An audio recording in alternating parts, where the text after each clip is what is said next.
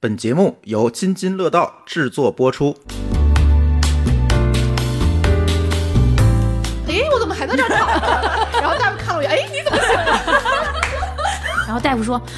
我给你看看。”他就 撩着我的衣领子，然后一通翻，说：“你不能再落下了啊全程我没有哭，医生在表扬我说你家娃真坚强。我妈哭得够呛，觉得缝针好疼。然后我出来跟我妈哭了一下，说妈还能再买根雪糕。！”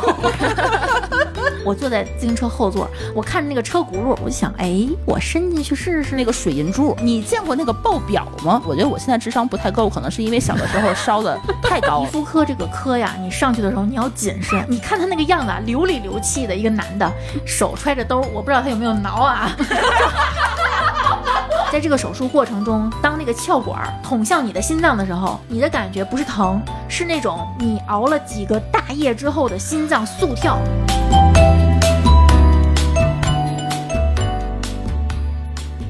Hello，大家好，这里是不三不四，我们又回来了。呃，一起来跟我们聊一聊我们从小到大那些伴随着我们的小痛小痒们。我是去年二零二一年刚刚把医保额度用满过的舒淇。大家好，我是看似身体很壮实，但其实是多次死里逃生的馋虫。大家好，我是临近不惑，发现自己有先天性心脏病的丽丽。 大家好，我是从小被那些不是病，但是痛起来非常要命的疼痛折磨的范范。嗯，我们为什么要录这一期呢？其实也是因为最近丽丽出了一次比较大的，嗯做了一个听上去很吓人的手术，嗯，嗯，然后我们发现丽丽开始不停的往医院跑，不停的挂号，哦不停的惜命了，嗯，然后怎么确诊的这个经历，其实是想跟大家分享一下。嗯还挺不容易的。嗯，前前后后大概经历了也得有半年，大半年的检查，嗯对嗯，咱们最后再说这个事儿吧。行，对。嗯嗯，？然后也是这次丽丽的这次生病的经历，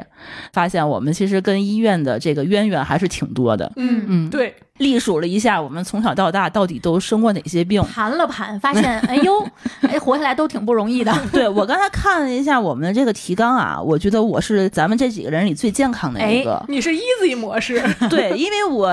写提纲的时候，我发现我自己写不出来，是我从小到大好像没有特别严重的好生病。烦呀、啊这对个，，然后看了一下你们的成长经历，发现你们能够活到三四十岁，真的是挺难的，嗯，就是是真的是死里逃生的那种感觉。嗯我是真的死里逃生。嗯，那我跟师姐就是正相反，我还一直觉得自己从小身强体壮，结果理一理提纲，发现自己也惨兮兮。我是那种就是怎么说呢，天津的医疗资源还蛮丰富的，嗯就像我们家住的那个位置，离着两个三甲医院都大概是五公里的距 离。就是都没有去过小医院，只要去医院就是三甲。对，是这个样子。哎，你从从小就这样吗？从小就这样啊？你想，我们家离着总医院和医中心都是骑车就能到的距离。哦，你家那位置是又开始烦了对对，对，所以我这种医疗资源在我身上都属于浪浪费费的。啊，对， 我发个烧、感个冒、拉个肚子，都往三甲医院跑。要不人那么多呢，三甲医院。 但是其实我看的最多的，在三甲医院那个资源里头，我看的最多是急诊。就是我从小到大就是特别爱发高烧，我也不知道为什么，这是我一直的困扰。就是从上大学之前吧，我有印象就一烧就烧到四十度，妈哎呀，哎妈呀，每次这都烧到四十度，可能快烧傻了。我觉得我现在智商不太够，可能是因为小的时候烧的太高了。因为你见过那个爆表吗？那个水银柱我见过，因为我玩它，把它放热水里 了。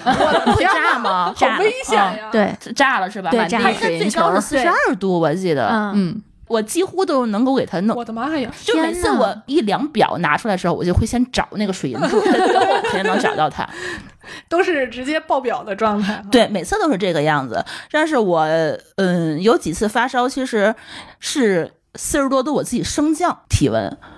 然后每次那个大夫的话，就是也不给我开好像也没什么太大的问题，对他给我查血呀的，他都没什么问题。他觉得你就是感冒免疫功能比较亢进，是吗？嗯可能是可能是。亢进的话就会高烧是吧？就是他就是要他在努力的战，斗 对他要努力的战 斗。所以我从小降温都是靠自己物理降温，哦，从四十多哦度然后升我天，躺躺一个礼拜，然后降温。所以我觉得我可能算是比较有发烧经验的人。那你基础体温高吗？平时呃，高三十六度五，啊，哦那那我我才三十五度多，那咱俩是一样，我也是一发烧，但我发不到那么 高，但是我嗯基础体温也高，所以赶到我们小学不是赶上非典嘛，三十七度以上要被遣送回家。啊我经常就 对，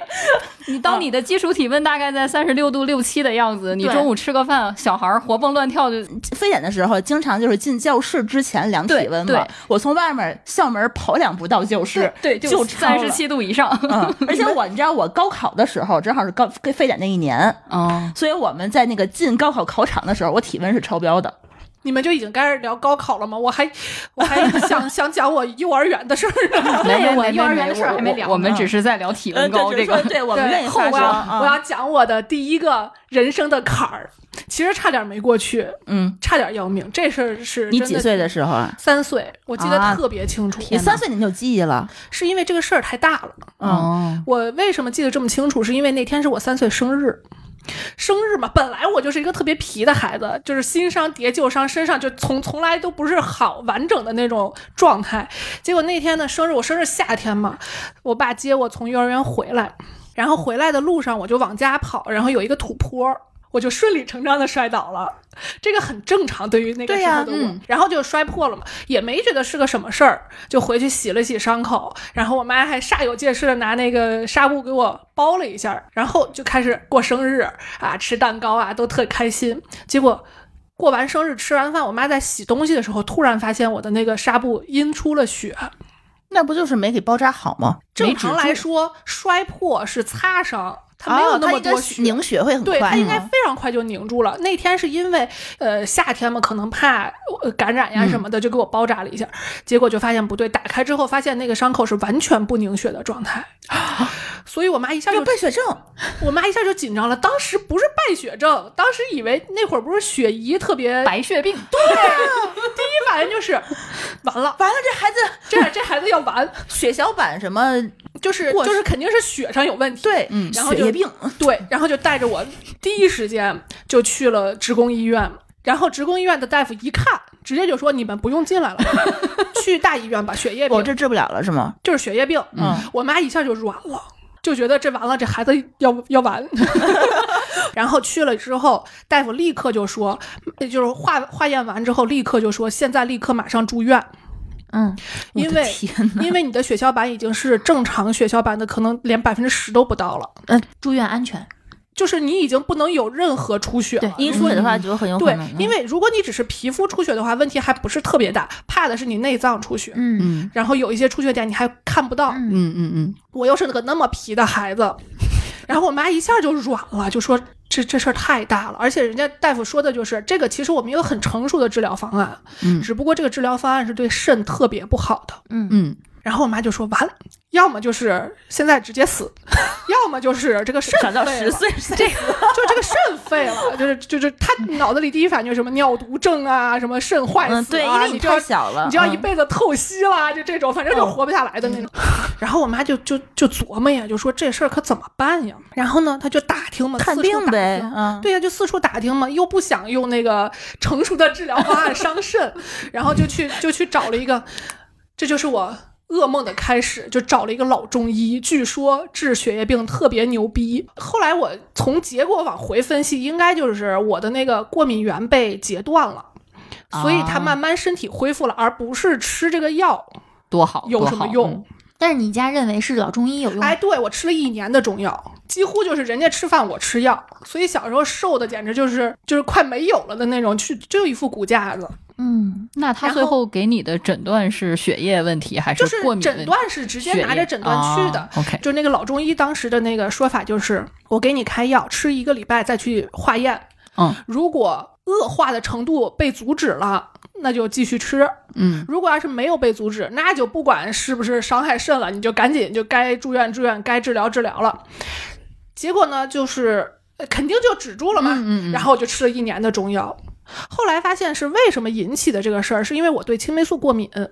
我在这个之前呢，得了一次，我已经记不清是什么炸腮还是什么荨那个麻疹，还是反正就是之前的那种病吧。嗯然后呢，去医院打针。青霉素皮试的时候我是没问题的，他按成人的剂量给我打的。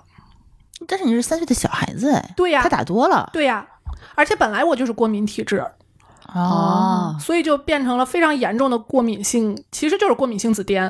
哦他其实把那个药停了，按理说就因为没事儿就了是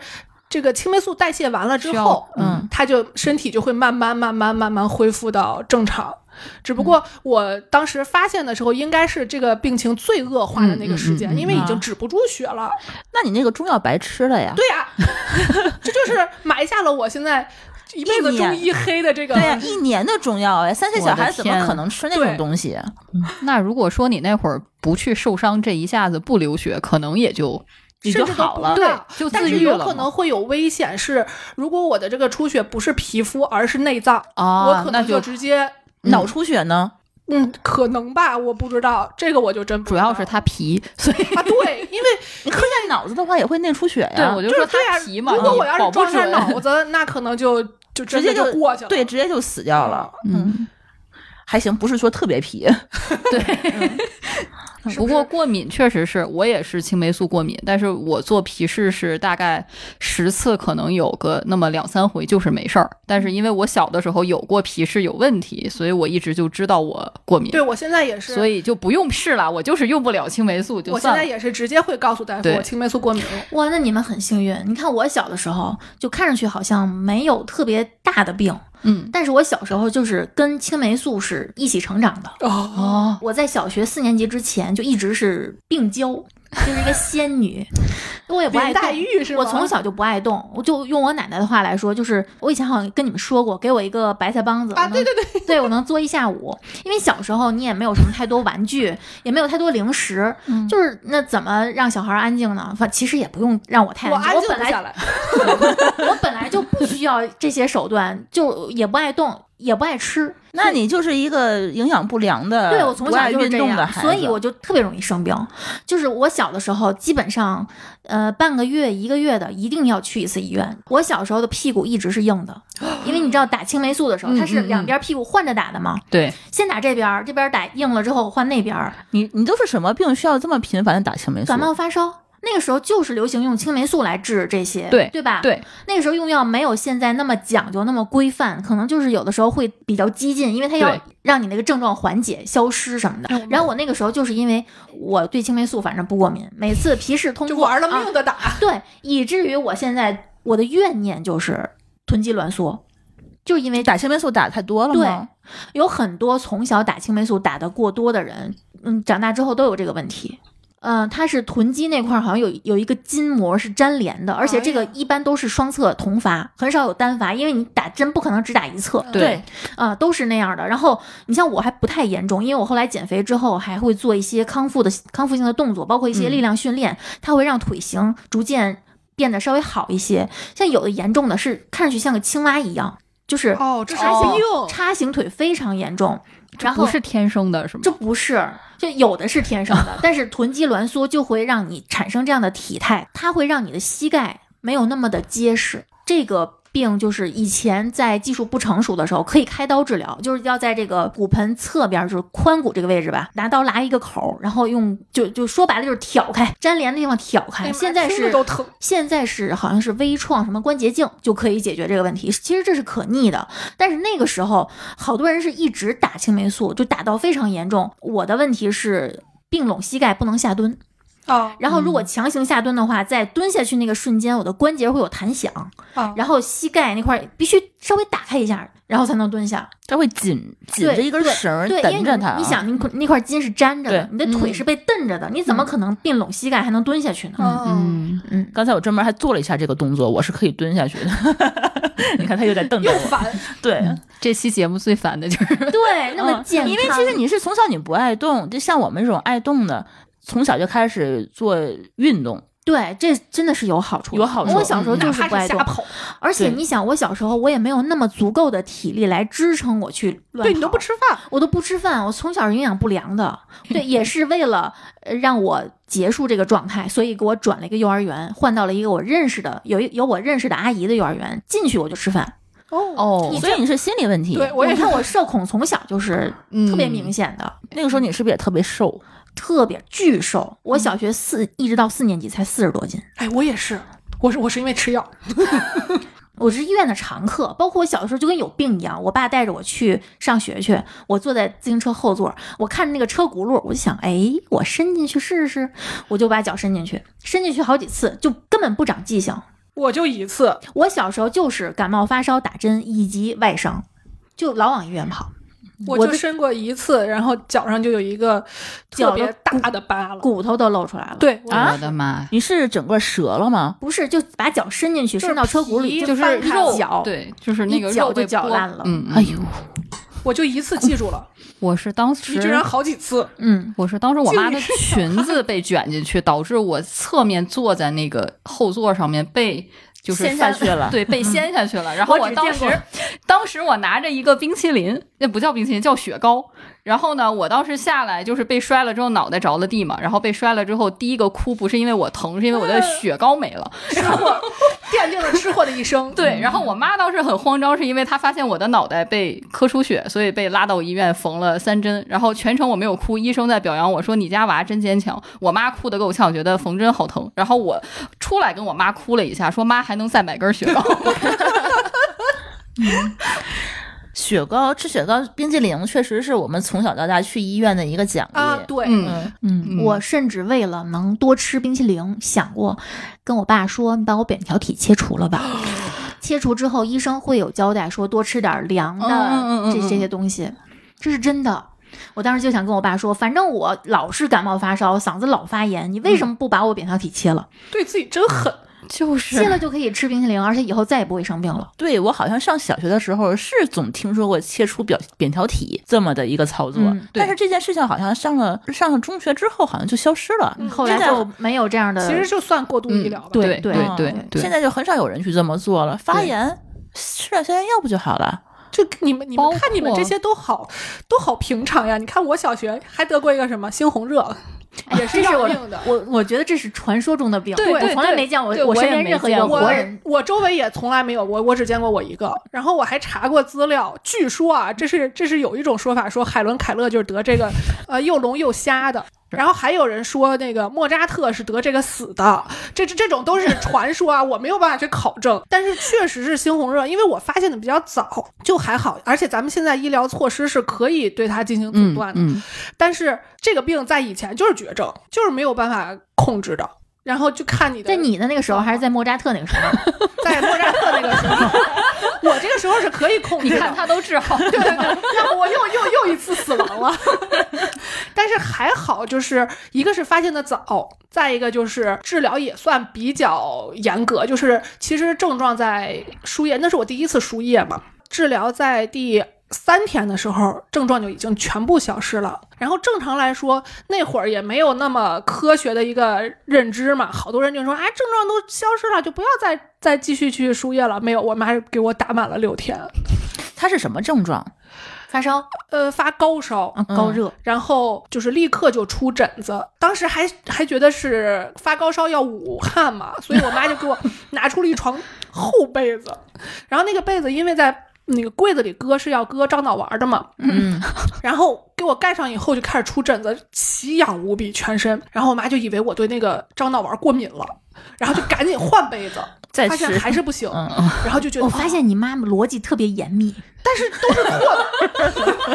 是错真的很每严密每一次都是试错。 这不是应该先送医院吗？对，然后然后就然后就赶紧就就送医院了。我每次去医院都是那种就是感觉要死的那种去医院，因为已经也是烧到挺高了，我从来没有烧到那么高过。应该也得三十九快四十度了，而且而且我当时已经神志不清了。然后送到医院的时候，大夫一看就说这是传染病，这次说的是传染病。我妈又害怕了，说这可怎么办呀？我们我们是能照顾还是不能照顾啊？因为那会儿一说传染病就是要隔离嘛，对，就是要关起来，就是给你搁到一个小隔间里，就说这么小个孩子怎么办？然后那个大夫说没事儿，输液就行，你这个应该问题不大。嗯，而且我是在课堂上被送回家的，我是已经烧到趴在桌子上起不来，那你赶快送回家，你不要把别人都传上。我自己都不敢跟老师说。嗯，然后我同我同桌汇报老师说，老师他已经不行了。就是起不来了那种，然后还还护还派了同学给我护送回家，因为那会儿大家都住得很近嘛，嗯嗯嗯嗯然后还给我妈打了电话，我妈从单位专门赶回去，说已经烧的就是人事儿不省那种感觉，说的也比较严重啊。嗯然后回去以后，就是整个经历了这么一个过程，还好，感谢现代医学， 我我又活了下 来。我我我其实我是特别特别好奇，就是说你们刚才说的那些过敏，你们是都有过敏症状是吗？我没有，嗯，我有，你们都知道自己之前有过敏，是我都查过过敏吗？我是小的时候因为这个事儿知道了对青霉素过敏，嗯但是其他的不知道。我是因为我们家族，我奶奶她就是皮肤过敏，而且在我出生的时候，嗯她已经知道她对某某牌洗就是洗洗发水儿、某某牌嚯洗衣粉就是不行，然后对鱼虾这种海鲜类的，她就是吃完就会起疹子呀，就会不嗯舒服。所以他们没查过过敏源，但他们知道就是有过敏这件事儿，然后他们也知道这玩意儿有可能会遗传，哦哦哦哦，遗传。但是呢，我奶奶的孩子都很正常，就是他们没有任何的皮肤上的问题。直到我出生之后，最开始发现是什么呢？比如说你被什么东西蹭了一下，没有破皮，但是会在你的皮肤上有一道痕迹。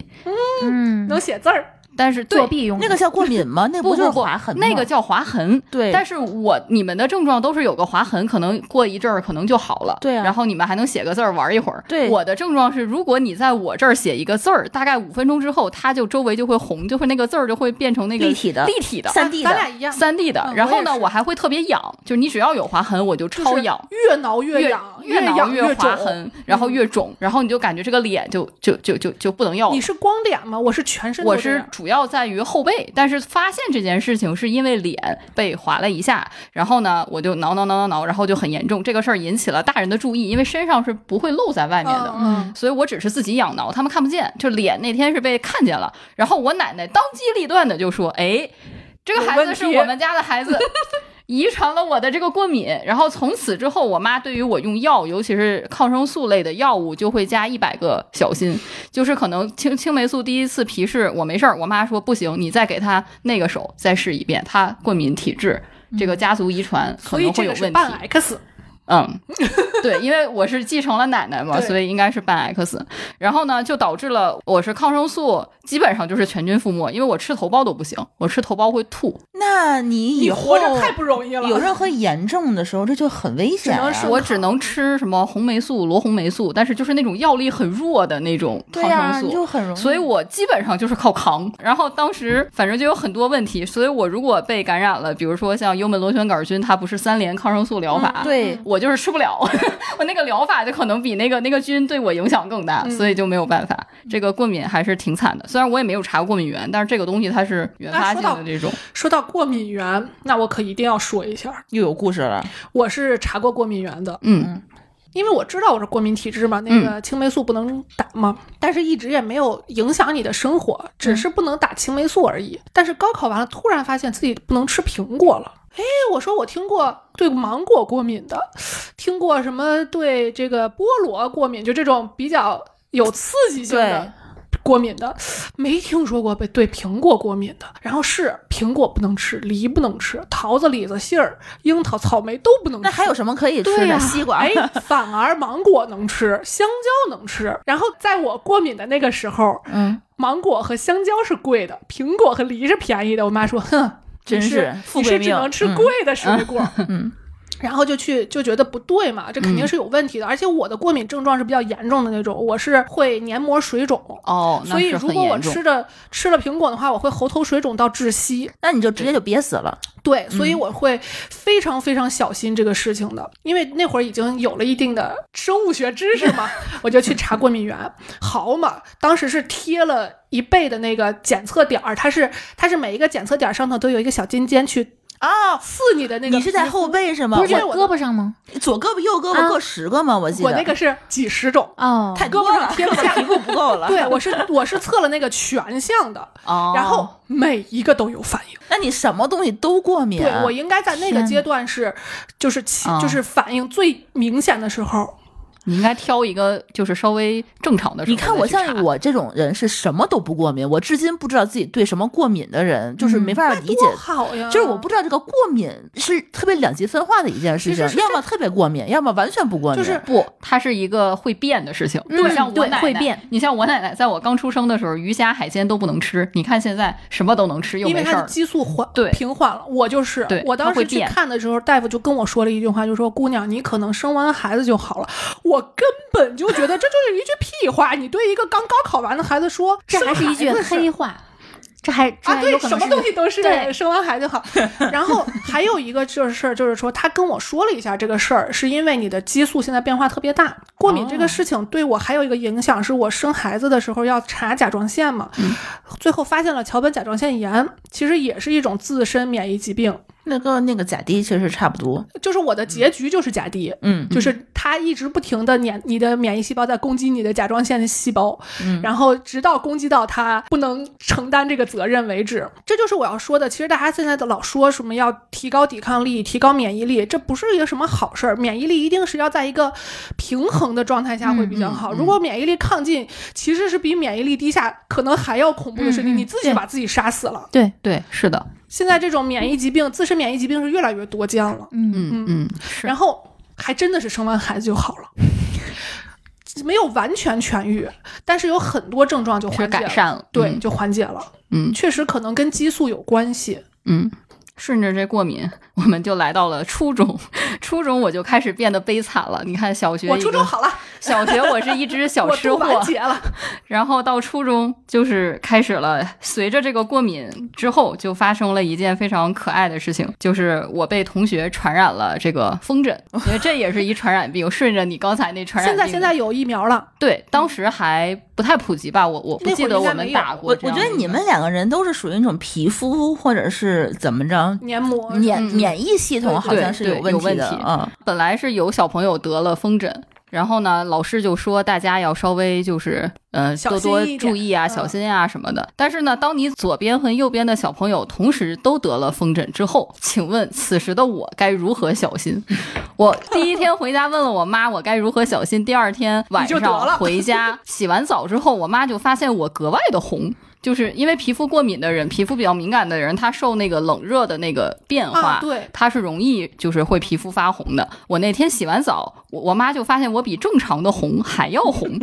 你然妈后观察的好细致啊。啊，可能那天格外的红。然后我妈就觉得这孩子可能有点不对，于是就跟我说：“你赶紧睡吧。”然后我说好。然后我妈呢，半夜她我不知道是因为她担心我还是怎么样，就是她起夜的时候，她就跑到我房间去摸了一把，因为我发烧是后背先热，这是正确的，判断孩子的体温最好嗯嗯还是要摸躯干部位，是吧？就是脖子呀什么之类的。嗯然后会比较他就准摸了我一把后背，发现这就已经烫手烫到一定程度。那天我我爸还呃我爸在家，然后就把我爸摇起来，就说走，我们去家旁边那个医院是个武警的医院，说去医院看看。然后当时从我从家里出来还只是红，就是没有任何疹子，只是感觉红。发烧不是也会有点红，然后没当回事儿。到了医院跟医生描述，医生就先当发烧治的，然后治完了大概那个大概吃了药没多久吧，然后就发现我脸上开始起那种团状的那种疹子。我的天，啊，然后一直从脸到脖子，就是跟毁容的效果是是差不多。是那个弥勒佛的那个脑袋那个团儿？反正就是一个风割一割风一个疹，它就嗯是风团疹嘛，就是一团一团的。嗯然后当时医生就看到这个症状，就问我妈说，他们班上有没有小朋友最近得什么病啊什么？我妈就想起来我前一天那个问题，就是妈妈，我左边和右边的同学都得了风疹，我该怎么办？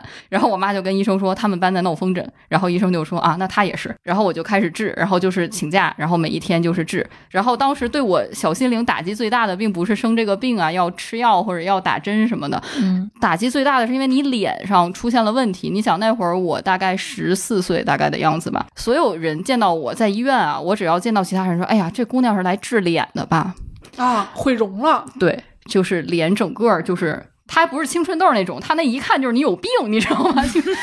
那一看就是你有病。然后所有的人都说：“哎呦，你这好姑娘可怜呀！啊对，说哎呀，这姑啊姑娘长得还挺秀气，怎么脸这样啊？这是来治脸的吧？ 然后就那一周，我去医院就是去要每天去每天去要打针什么，然后我就感觉特别难受。你想那会儿青春期的姑啊娘已经对对又爱美敏了感对已经不说那么爱美，但你知道这个美对这个事情了，心里还敏感。对，然后那会儿还面临着要中考，因为是三年级，就很哎呀，就就整个过得非常的的沮丧。然后就是那一会儿跟医生聊了一下我之前的一些症状，医生跟我说这玩意儿叫荨麻疹。然后后面我就发现我的这个荨麻疹，它跟我的例假是有关系，就是可能会在我来月经的前后。所以你上小学是没有事儿的，一上了高中，啊我上上小初中就学开始稍微没有事儿，就是就是没有让我觉得我得熬过这一夜才会嗯好的时候。但是就是我的转折点就是来例假，来例假绝对是女人的一次渡劫，感觉。嗯真的是我初中初一初一下学期来了例假之后。啊我就感觉我对我自己的身体状况和我的生活真的是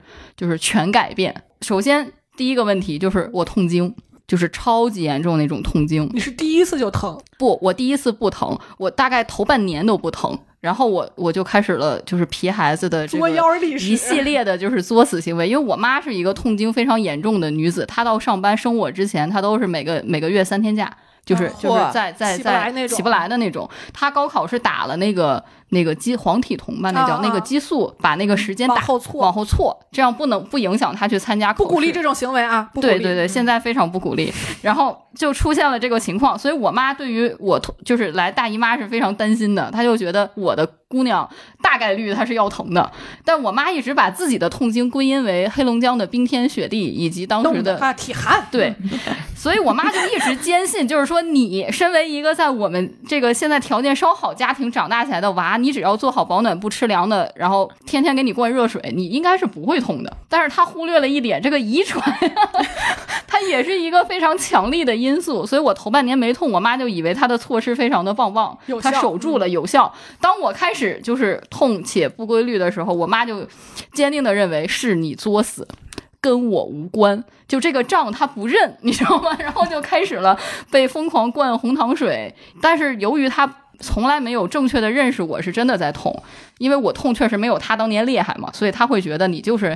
你还能嘤嘤嘤，你叫什么痛啊？你要真的痛你就喊不出来了，你你就爬就不应起来该一动不动了呀，你还能跟那儿翻滚，还跟那儿叫唤，就肯定没有事儿，就导致他逼着我在我初中的时候，因为当时在练那个跆拳道，他逼着我在我来大姨妈的时候还去练，但那一天我是真的起不来，但是他真的就是觉得我在犯懒，这也是个虎妈哈，因为那天他有事儿，就是那段时间哦他 要出去，懂了他他他就觉得我一个人在家，我肯定就看电视就不玩活了，他就觉得我要把你送到那儿，这样你你就在锻炼，然后我出去办我的事儿，这样我回来接你就时间刚好，所以他就强强制我出门。但是那会儿的疼还是那种你是可以出门，但是你真的就是不舒服，还是能扛的时候。然后我们家族的坚信就是不能吃止痛片，那个东西对身身体伤害特别大。自杀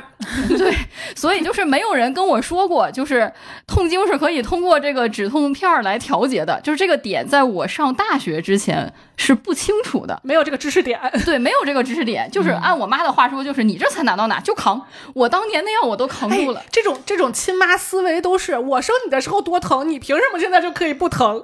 都是这种同样的逻对，辑然后就直接导致了在我痛经史上最严重的就是去练习，练了两个小时，然后教练都觉得我有点不对，但是所以他就安排我做一些稍微幅度小的动作，但那也没没没有救得了。就是在课程快结束前十分钟，我妈已经到现场准备拉我回家的时候，我就整个人就倒了，就是晕过去了失去意识。哦，真的疼晕那过你去了。就你这么疼，他们就没有人相信你是在疼。我爸不了解，我爸对每他一次 都非常认真的那然后种然后虔就诚就的不能理解，就是你妈妈她自己也痛经，她都不能理解别人的痛经。因为他觉得我程度没有到那儿，他就是意志力不坚强。你程度没有到，你为什么不能就是你忍？年纪小，可能就不会这么疼。不是，他是觉得他是通过我的体征判断的，就是哦能你还喝是能水，你忍啊能叫唤，你能。我妈觉得哎呦我叫唤就是在寻求安慰，寻求就是那种吸引力，她不觉得我是他以真为的。他以为的就是他以为对的，对对，嗯然后我爸每一回都是特别可爱、特别萌，忽闪忽闪他的大眼睛，然后跑到我的，就真的是那个蜷缩到我的床边，然后轻拍着我说：“真的很疼吗？” 就是每当那一刻，我都很想，就是就是我都很想，就是踹他两脚，然后就是死直男那种感觉。 就是我从小到大因为这个事情经常要跟老师请假，嗯所以呢，我就会发现男老师对这个事情基本上都是哎呀你快回去，女老师对这个事情就总那个眼神儿，包括那个语言，总是有一种小贱你人是不是装的。至于吗？我也疼过，我又不是不知道。对，对，就我也是女的，我也我也不是不知道，我也不是不来月经，你你至于那样吗？不就来个月经吗？就是很很多次，我当时有两次在初中的时候，都是因为老师不同意，最后就没走成。然后其中一次没走成的，就是严重到我想走的时候，我还是能走的，嗯就是你知道吧？这个疼是它是有一个启示的，嗯嗯嗯嗯嗯对因为你。经常疼，你其实是知道自己现在在疼的哪一嗯个级别和状态，所以我后面养成的一个就被锻炼出来的能力，就是我能判断，就是我这一刻必须走，因为再我不走走来不我及就了来不及了，我就会走不了了。疼是非常消耗体力的一件事，非常是非虚常脱了。嗯，对，所以我经常就是疼的时候，就我后面会分不清我到底是饿了还是我在肚子疼，因为它那个体力你都是透那支完了，对对对嗯都是那一块儿嘛。所以我经常，所以我妈就是经常她会就是时不时的就在我状态稍好的时候会给我弄点粥或者弄一点红糖水，就是你嗯补一补，稍微你能判断一下。那天就是初中那一回，两次老师不让我走，第一次是扛下来了，就是你虽然不让我走，但我后面缓过劲儿了，就还好。因为是上午发现的，第二次就来不及了。第二次他不让我走，他是因为大概还有三个小时就放学了，你为什么要现在回去呢？我不知道他是真的出于安全考虑还是怎么样，但是他那天就没让我走，但是我扛到了放学的时间，我就。走不了了，就是我整个人就焊在那张桌子上了，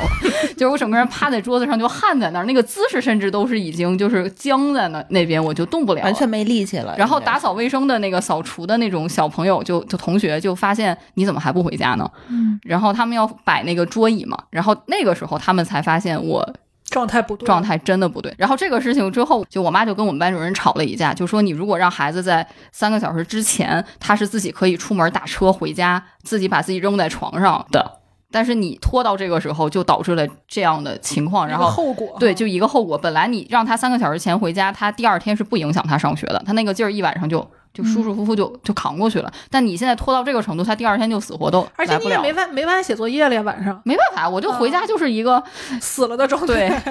我突然觉得我真的是好皮实又。开始凡尔赛。咱们那个时候中考考体育是考女子八百米，嗯，嗯，我你是跑，带着姨妈跑的， 我是姨妈第一天跑的，然后太牛跑了了 个第一名，我后面所有人都跟着我。这还是凡尔赛，凡尔赛对我真的是最是后一名。嗯，我我大概在及格我背线过以背着上姨一妈，些。我都是最后一名。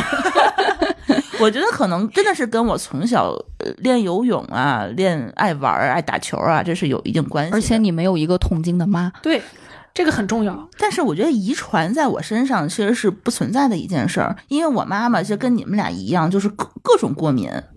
那就是你爸基因很强大，但或是者你你变异了。我我爸，你看我爸爸，其实他是有很多那个慢性病的，在我身上也没有出现什么。你是被上帝眷顾的孩子，嗯我感觉还是个还是凡尔尔。 赛，那凡尔赛，其实我有一个病，我觉得并不是凡尔赛，真的是被遗传耽误的孩子。就是我上呃高中那三年吧，我会发现我的精力和体力都跟不上。高中应该是冲刺阶段嘛，尤其高二之后，大家可能会经常熬夜啊。嗯嗯嗯嗯尤其那个时候，我明显我感觉到我每天晚上一到十点多钟我就犯困，然后就是每天到家就是没法写作业，就直接趴在桌上睡觉。然后晚上如果不睡觉，白天也必须得补觉那种，经常上课睡觉。然后后来就高考也没考好，就因为真的是精力跟不上了。然后后来我高考之后，然后呃，我还是我姑姑，然后发现我的脖子这块稍微有一些肿大，哦，哦，然后就觉得你这个有点不太对。然后我穿衣服穿那个小圆领儿的那些 T 恤什么的，会稍微有点勒脖子。然后高考之后有时间了，嗯然后去医院去看了一下，然后诊断出来我是有那个甲减。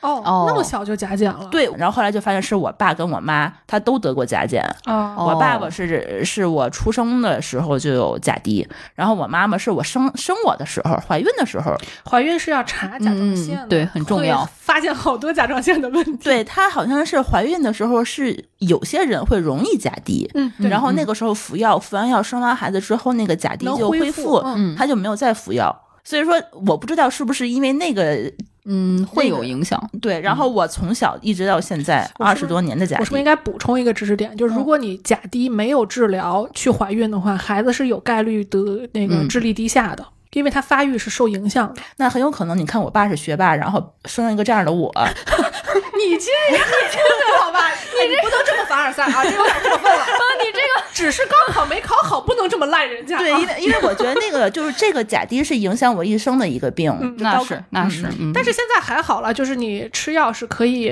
恢复长期正服药的对嘛，只是你需要吃药而已。嗯，对比别人每天多一片儿。我们家族就是祖传甲亢，从我奶奶到我爸，我所以你那么能吃，然后还这么瘦，对有有点这个倾向，但是目前没查出来有这个病症，但是可能会有这个倾向。嗯，嗯，就是这样的情况。所以这个大家女性朋友们呀，痛经的女性朋友们呀，止疼药真的可以吃，那是救命的，真 的就不要被妈妈骗了。就是我我印象里头，我从小我们家是常备这之前那个叫镇痛片，去痛片儿，去痛去片痛儿，片儿嗯，而且还是那种大白片儿，能分成四格的那种。我印象特深的是它有两条鱼叫双双鱼鱼牌儿牌，嗯那个东西的话是吃半片儿，可以掰一半是儿，小瓶儿装的那种，是一个小纸板儿，哦，我们啊，边那会儿都是小瓶，开呃，可能几一下推啊，片儿就就跟那个出来剃须刀刀片儿似的，哎，对嗯那哦种感觉。然后他我们家是常备这个东西，因为我印象特别深，就是我每次一发烧或者怎样的就吃那个。嗯哦，然后呢，后来就是开始肚子疼的时候也吃那个。我从小就觉得这个东西是个万能的药，你也痛经是吗？我我不记得我当时是什么东西疼，是头疼还是什么疼的，就我爸就给我吃这个，还就挺感觉这是个万能的药，管用对我来讲还特别哎的有作用。偏我头不疼痛经，但是我是来姨妈就头疼，都有关系，啊都有关这系，也是痛经，只不过疼的不是肚子。对，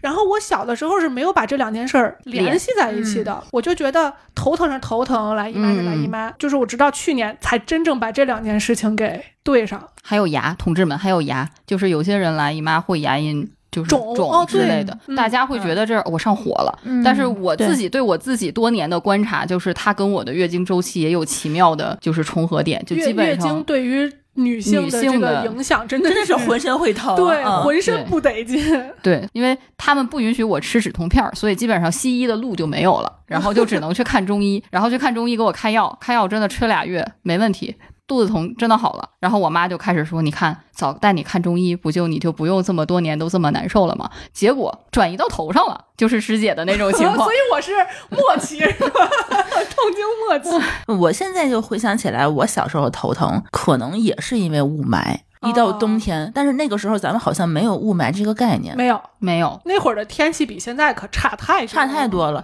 然后现在我后来知道我雾霾头疼，是因为在外面有那个 PM 二点五的那个那个数据，然后我就特别敏感敏的感会发现我对这个东西过敏，对雾霾过敏。我不知道它是不是小叫颗粒是小是是是是吧是，很很明显，就是我我这天如果不出屋，我是没事儿的。嗯但如果这个雾霾这个呃这一天我在户外只要运动过，我当天晚上我就头疼的不行，就必须得吃止疼药，那是你这种是已经确认了病因，嗯肯定是它。嗯嗯嗯嗯然后我特别恨的就是我们同事雾霾天儿一定要开窗通风，啊，真的是，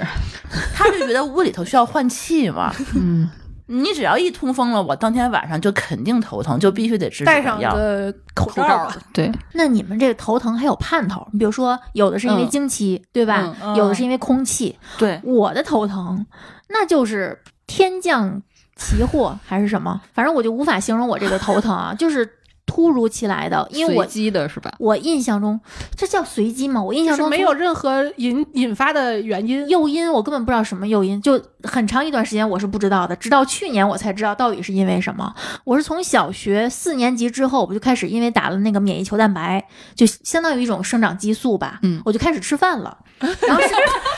感觉前面都是靠一口仙气儿吊着。 对，就身体就突然好了。家里人其实挺高兴的，因为嗯那个时候其实对这个的认知没有现在那么好，就。觉得孩子吃饭了就是好事儿，他没有考虑激素可能对孩子生长造成什么影响。但是突然我又开始头疼，疼到什么程度呢？就我爸已经开始重视了。你想大老爷们儿那么粗心，嗯对吧？他发现哎，怎么老头疼？一到下午就头疼，任何一种你你以为的正常的天气变化，或者说任何一种小事情的发生，都会导致我头疼。比如说被风吹了一下，被太阳晒了一会儿，哎呦，淋了会儿我的妈雨，淋了会儿雪，呃，睡多了，睡少了，哭了，呃，反正就是任何一种你觉得哎激动了，紧小张了，事儿啊，对，激动。包括激动或者生气或者剧烈咳嗽之后，我都会头疼，那你简直没就是个活林路黛玉， 而且每天上午不疼，早早上不疼，晚上也不疼，就从下午吃完午饭就开始疼。其实我不知道有多少人是能忍疼的，我不能忍，所以我只要头疼我就吃药，我不行，嗯，吃完药就好。我是特别能于是忍疼嗯的，对于是我就形成了对这个止疼药的依赖。然后我是从小学开始，小学做了一次检查，就是脑电图，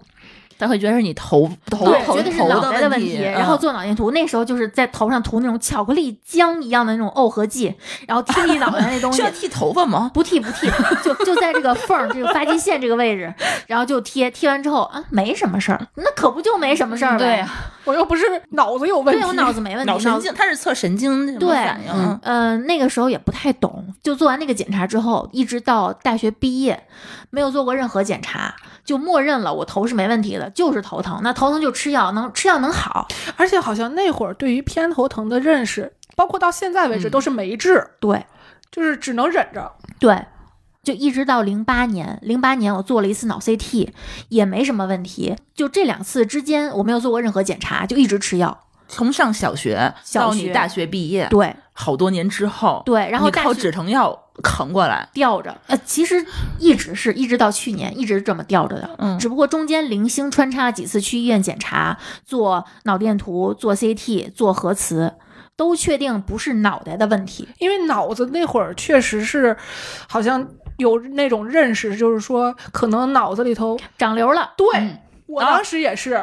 我怀疑过自己是不是脑子对里长剧烈瘤疼痛的时候，因为那时候有一个什么青春偶像剧、校园 剧，有一个女孩儿最后得了脑瘤死了。，我们的认知都是来自于电视剧，还有可能是 脑血管畸形嗯，其它实也是一种瘤，嗯啊它是它吗是血管瘤。血管瘤、那个更危险。嗯哦就怕它破裂什么的。对那个定时炸弹嘛我天天就幻想着自己可能哪一天我就倒在那儿了。起不我来幻想的是脑子砰炸了，炸了。对对，所以为什么要吃药？因为吃药之后就不疼了，不疼了之后我就会觉得我没事儿了。安全了。对，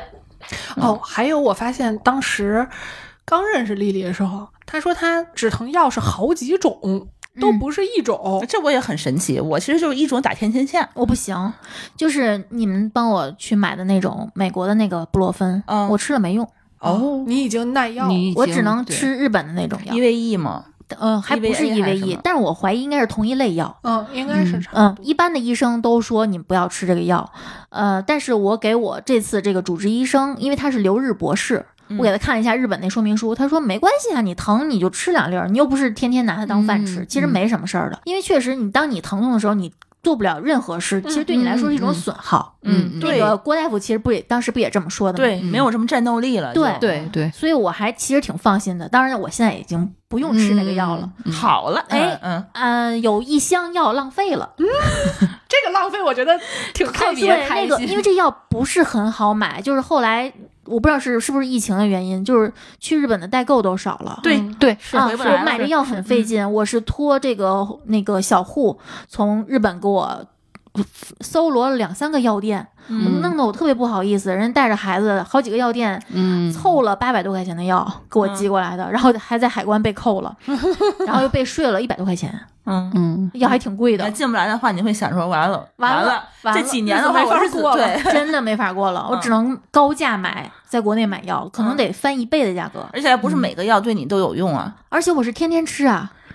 你这嗯那可真是当而且饭你你是不是都已经到最大剂量了呀？呃，两片儿两片儿，我不敢再加了。啊，因为这个药它太管用了，这个太管用的药，如果我还要翻倍的话，我觉得我我可能就完你的了。肝肾可能受不了，对我挺担心你的。的肾又不行了。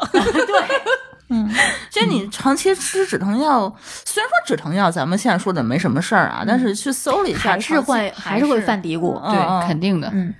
就像我第一次吃的时候，我也内心想到妈妈的话，对，还是内心有一点犹豫的。嗯，你们上大学的时候有没有一些小病小痒啊？ 咱俩读博应该算上大学是吗？算姑算且算，姑且姑且算上，就姑且，因为不是工作嘛，还是还是可在大怜的。学校园里，对，对还是在大学校园里面。我其实就是上次录疼痛科的时候也说过，就是那次肋间神经痛，嗯那个真的是把我吓着了，有点像心脏病的那种对，疼吧非常像心脏病，就是嗯心脏周围强烈的那种抽疼，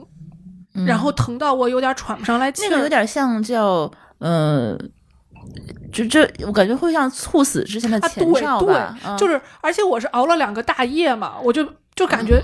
哦，是不是哎要死？那你要这么说的话，那我也有肋间神经痛，还明显感觉到是在睡眠不足的几对天那几周对，呃，第二天的话，心脏的皮肤和肉在疼对，抽筋的那种疼。嗯，但是特别疼。就是我是去校医院检查心电图和那个那个 X X 光透视，查完发现没问题，因为疼的太严重了，就被转院直接转到三院，然后三院又查什么什么核磁吧，什么这个全查了一遍，查完发现所有的指标都正常。然后无奈给我下了一个结论，说你这个是肋间神经痛，你现在还经常还疼，嗯还治疗持续肋，哦，那这个好像确实是没有什么没什办么法。办法我我也是吃最后才发止现，疼片儿。 对，所以我昨天也开始嗑药了。那你疼的还有点儿严重呢，非常严重，而且我是疼到，就是、我觉得我没有痛过经啊，但是那个感觉，我觉得比痛经还要严重，是因为它没有，我不知道尽头。嗯，嗯，对你对，痛经，比如说我知道二十四小嗯时，嗯嗯或者有多长时间，我那个是没有任何尽头的，而且我睡不着，因为太疼了，疼到睡不着，疼到动不了。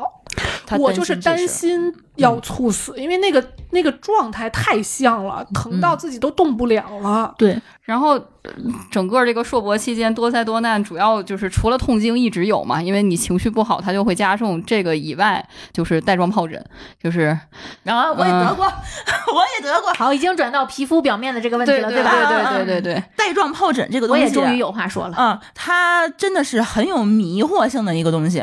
我之前发病是在嘴上，那咱俩部位不一样，我是在腰上，嗯，嗯，好，好像我还听说过有人是在食哦道内上内种部更内恐部怖，对那种更恐怖，嗯就是普通型的，一般就是最常见都是腰上，因为转你腰龙是吧？呃叫腰嗯什么缠腰腰龙龙，对，哦，我那还就是挺这严种重的。它是什么？它是细菌感染吗？应该病毒感染病毒感感染。感染然后我有一阵子是上嘴唇整个一片全都是肿的，嘴唇的右边有一个溃烂，嗯啊，那个嗯东西好像是会感染，对，嗯会它会出传水染，所以说我在当时时就是长期就戴了一个口罩。然后那个时候我跟我的前男友是。呃，算是异地吗？也不应该算吧。我跟你说，我得了一绝 症，因为我我上还网上真就的是绝症啊我。上网还真的查了一下，说这个东西好像是你只要携带这个病毒的话，嗯就不太容易去掉。所以说这个东西是绝症，是因为它总会复发。 对，对然后他还会传染别人，还说嗯我得了一绝症，你不要嫌弃 我。然后说，然后他就去查了一下，说你不要胡说八道，这个带状疱疹这个东西啊是性病，你你怎么得了这个问题？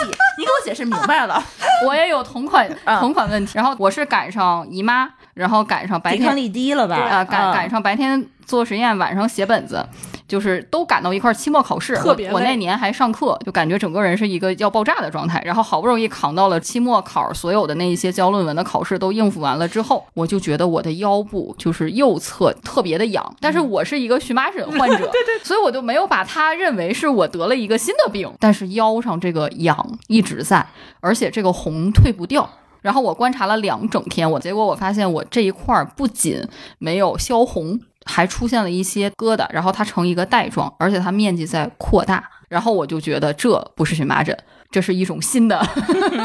新的不知道是什么疹子的奇怪的东西。把嗯我们都是自己给自己看病的人。对对我对刚嗯刚挂号就挂了一个空军总医院的号，然后我说医生，我觉得我自己得了带状疱疹，当时已经从就是拳头的一团大已经扩展成了往肚脐儿和背后扩，已经扩出来了，肚脐儿前部已经有一个手掌的面积，还在往下面走，然后后面后背部也出现了第二个发发病病的点然后也开始出现了两条小带子，然后我就给他看了，然后那医生全程就是除了问你哪儿不舒服，下一句就是听完我啰里啰嗦了一堆，就说你是你就是带状疱疹，但是这个病确实是也跟疼痛科有关系，因为这个病好了之后，它可能还会出现对对延它迟会性复的发嗯疼痛和复发。对，就是我即使没有复发，我这些疹子消失了之后，我疼痛持续了一个月。 这个叫不死的癌症，嗯，因为没有办法治，嗯而且老了之后，由于你的身体的状况每况愈下，嗯，它复发的频率可能会越来越高。长了疹子这个事儿，好像特别容易在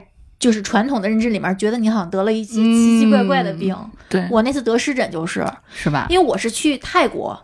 在泰国的时候，你不是有很多什么精油按摩这个体验吗？哎呀，我的妈！我当时在大腿根儿长了个痘儿，我嗯不知道怎么用英语跟给我抹精油的人说那是个痘儿， 我就指了指那个位置。我我其实想跟他说，那是个豆儿，那不是什么不好的东西。他特意还给我拿了一个类似于有薄荷成分的东西去那儿，点让他了给我一下嗯舒服舒服。然后舒我也服舒 服，对，有点奇怪。回北京的飞机上，我就开始浑身痒，我说坏了，肯定是那精油出问题了，我肯定是得了什么不干净的病，哦，你你是觉得可能感感染染了。然后我回北京之后，我开始挠挠了几天，因为我们当时那个主编好像不是很喜欢人请假，然后已经症状严重到就是从四肢开始往躯干走了，我就挂的朝阳医院的号。你知道那个皮肤科那一层啊，你一上去你就感觉那一大厅的人得的都是不好的病。皮肤科和性病皮科肤是是同病科，科，对科对对，然后我就我也不敢坐，我就这么站着， 我也不敢靠墙。然后终于到我了，那个医生，那个男大夫，我清楚的记得他的态度非常的轻慢。我就坐下，他说哪儿不好啊，就那样，就被你们来的人我都知道。都 都发生了一些不可描述的事情。 当时正好是夏天嘛，七八月份的时候，我就给他撩起来，看我胳膊上这些一团一团的这个疹子。他说啊，湿疹。我说那个我在泰国我嗯涂了一还些得什么，描述对一下， 他就给我打断了，说哎湿疹，就给我开了氯雷他定以及炉甘 鹿石，肝是抹抹的那个，不到两分钟给我打发走了。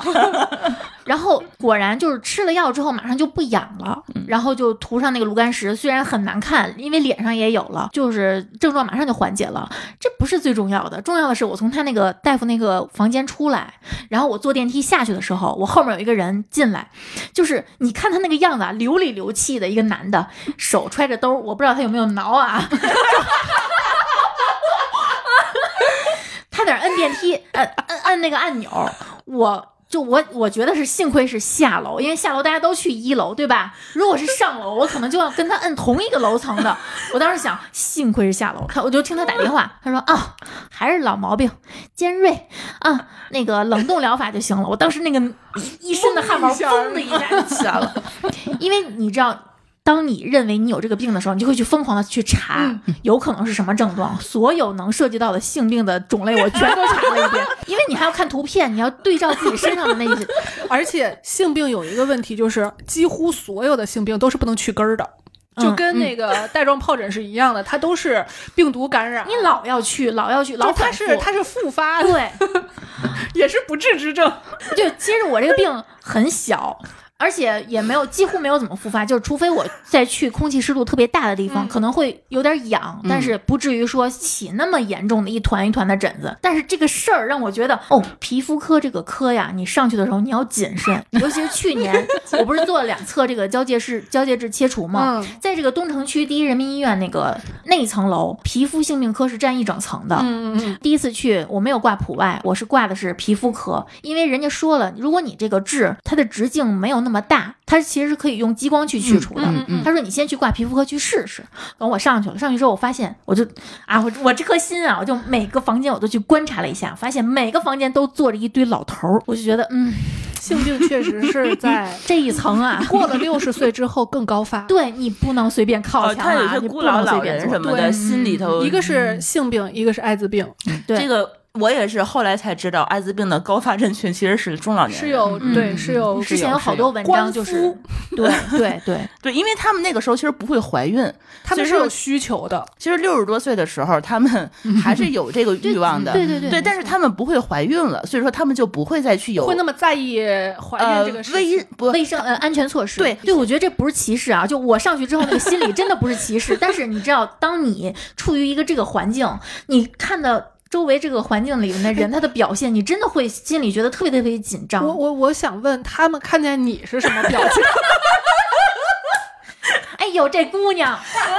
可惜了是吧？我好像突然，我好像突然之间反应到我那一次去大家看我排队的时候的那个眼神儿了。啊对，因为我那会儿还没有像丽丽这么就是有这些心，因为我当时就在想，这是带状疱疹还是不是带状疱疹？就我比较专注在我自己这个病身上，所以我没有太注意周围的，我只是很嗯我是庆幸我能挂着一个号。我是人间观察家。哎，我跟你哎真的说，是就是当我发现我去问这个痣能不能在这儿切那个位置，门口写着皮肤激光科的时候，我顿时觉得哇，我得得到了四居社，就我跟你们不一样啊！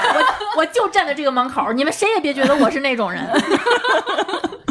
我好像一下子明白了很多关于那一天，因为我排队排了一个多小时呢，我还排的蛮久的，因为之前就是没有很提早挂号嘛，所以当时还真是好像理解了那一些周围的民众投来的那些嗯嗯关注的对人有有故事的眼我光，觉得对大家对其实都在观察，嗯，但只是我那天还在专注看看手机， 而且而且，我觉得是当你有了这个问题的时候，你就会看，比如说同样挂号的人，你就会去揣度啊他嗯对对对是怎么回事，对嗯会会嗯内心有很多小剧场。对，嗯哎，刚才你们说那个就是例假期间，嗯就是牙会不舒服。就我想到我还有一个毛病，这个毛病吧，就是每次我体检的时候，大夫都会说你有一颗乳牙啊。可啊是我觉得这些体检中心的大夫都不负责任，嗯，就是他就会告诉你你有一颗乳牙，他没有告诉你为什么你有乳牙，什么叫乳牙？可能好多人根本不知道乳牙、恒牙，嗯， 对，好多人是没有嗯概念的。有他就有说你有一颗乳牙，我我我就知道了，哦，我有一颗乳牙，哪颗我不知道，这颗乳牙会怎么样我也不知道。直到有一天，几年前的事儿了，我吃薯片儿，嗯 吃的正痛快的时候，有一颗薯片儿那个卡进，直接把我的一颗牙从中间硌裂了，断了，它整个牙是断断成两半儿了。那为什么呢？因为乳牙它没有得到持续营养的供给，对，它非常的脆弱。以至于一个薯片儿、一颗瓜子儿就能把它硌裂，等一下，我有问题，就是你这颗乳牙就是跟个正常的牙是一样的，跟它其他人都其实排不在一一样起，嗯其实不一样，它的牙根儿更靠更靠上，嗯就它比个儿小，这个呃不，它是一个大牙，在这个位置，就是说它能够照 CT 看出来，它都是能它不用照 CT，、嗯医生一眼就知道这是颗乳牙，你这颗恒牙没长出来，叫恒牙缺失。恒牙是我们就第你二现在次换成年完之后牙，换完牙的那个对牙嘛对，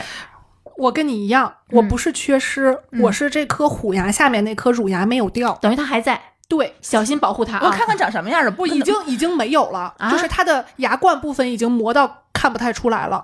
就是因为哦它太软了。对对对乳牙其实是非常非常容易被磨损的，嗯这就是为什么我们六岁要换牙，不换的话，它到现在的话可能就没有牙了，对是吧？对对对嗯嗯你就没有牙可以用了。对。然后我去医院， 医生看我就乐说啊，你这颗乳牙裂了。 我心想这有什么好笑的？怎么你遇到的医生都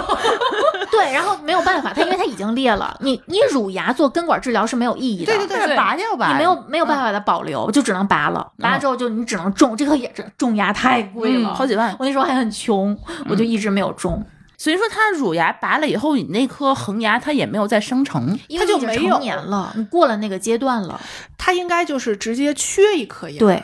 那你说，如果是小的时候把它拔下去的话，它会不会再能够正常长出来呢？你可以去照一个 X 光，嗯，看看你这底下有没有一颗牙，有的话怎么办呢？也没有什么办法了。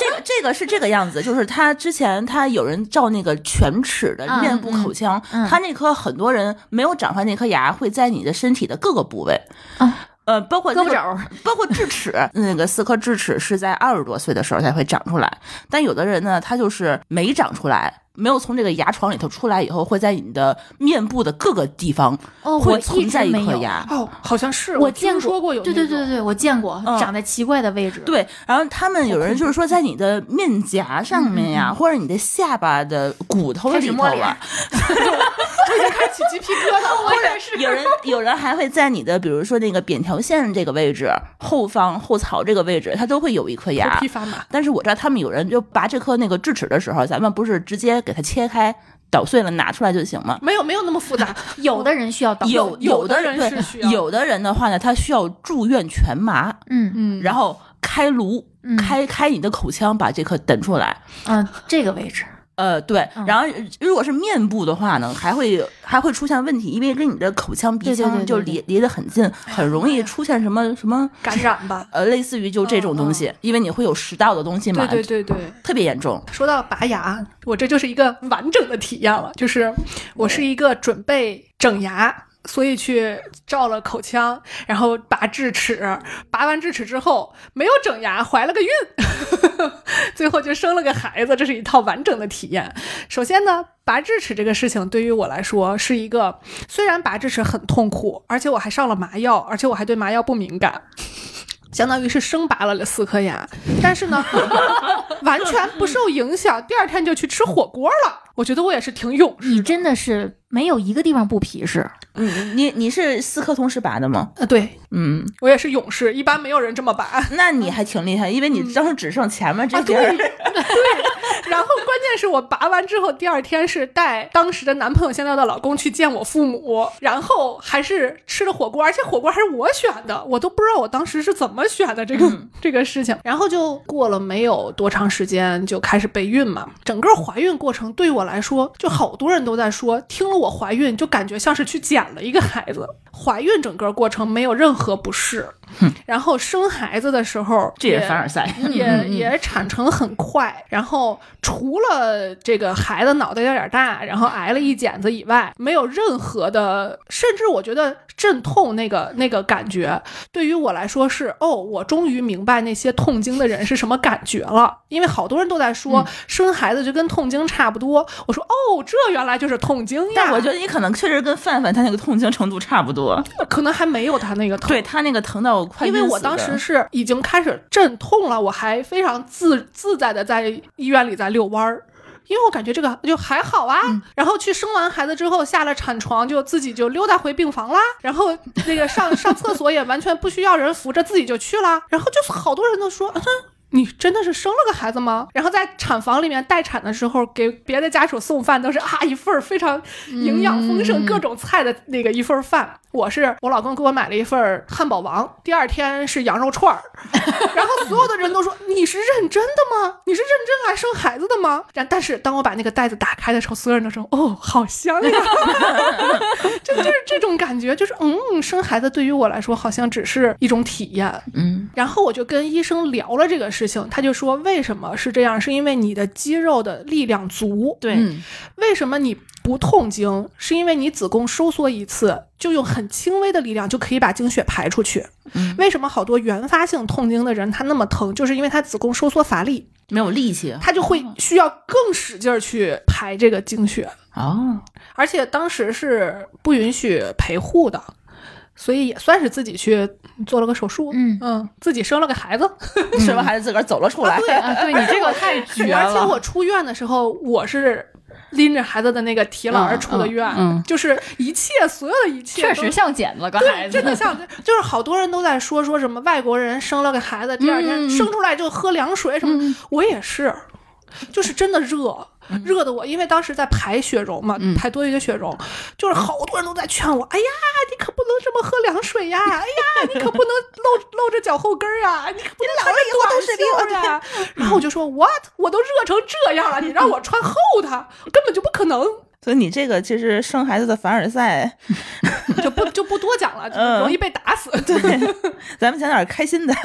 听听听听大舅是吧？ 听听丽丽这个开心的故不，事。我这个大周之前说的都是得了病去治，嗯对吧？你们有没有过随着年龄越来越大开始做一些预防性检查？啊，我现在是不买任何体检套餐的。我也是。为什我么是？直接去挂号去检查自己要检查的那几个项。因为你体检的那些基本的东西，除了那些身高体重那些无所谓，嗯剩下的在做一些深度检查的时候都会查到，比如说什么生化呀之类的，血糖、血尿酸这些，你不用心电图买一个，体检去查，因为体检那些太虚了。嗯而且现在不是也各种报道说体检中心那个结果其实并不是你的结果什么之类的吗？嚯！